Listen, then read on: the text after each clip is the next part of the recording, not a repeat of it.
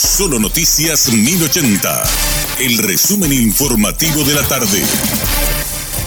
Hola, soy Richard Toñanes y este es el resumen informativo de la tarde. Un tribunal de sentencia absolvió de pena y reproche a los exministros de la Corte Suprema de Justicia Sindulfo Blanco y Víctor Núñez. El tribunal sentenció en forma unánime la absolución de pena y reproche para los acusados este martes, argumentando que no se dio el hecho de prevaricato. El juez John Paul López fue quien elevó el caso para su juzgamiento. Asimismo, los abogados Ricardo Preda en defensa de Blanco y Héctor Rodas y Milner Rodríguez por Núñez pidieron el sobreseimiento definitivo de los dos procesados.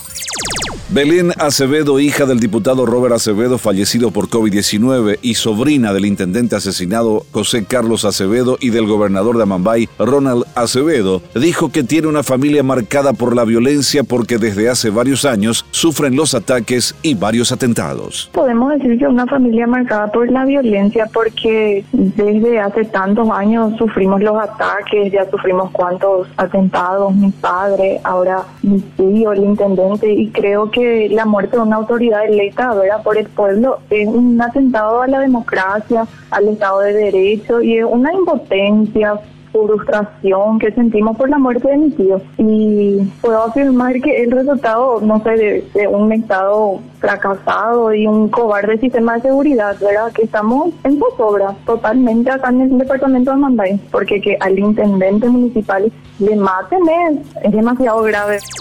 El presidente del Senado, Óscar Salomón, sostuvo que el Consejo de la Magistratura se ha rebajado a su mínima expresión al conformar las ternas para el Tribunal Superior de Justicia Electoral en medio de polémicas y dudas, asegurando que hubo una manipulación. La magistratura se ha rebajado a su mínima expresión.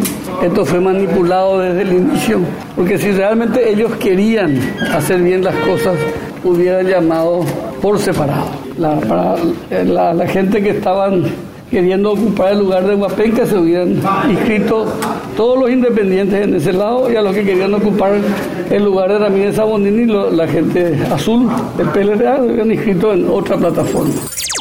La Cámara de Senadores sancionó el proyecto de ley que crea la Comisión Bicameral de Investigación de Carácter Transitorio para la investigación de hechos punibles de lavado de dinero y otros delitos conexos. Dicha comisión podrá establecer acuerdo con instituciones públicas internacionales y organizaciones relacionadas con la lucha de lavado de dinero y otros delitos conexos a fin de tener eficacia en su labor de investigación.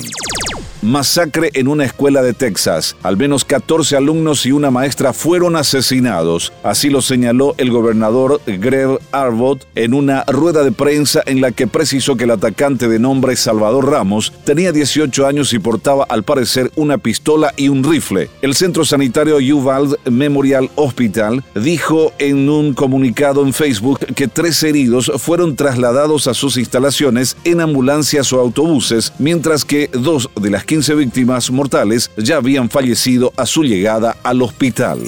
Este fue nuestro resumen informativo, te esperamos en una próxima entrega. La información del día aquí, en Solo Noticias 1080.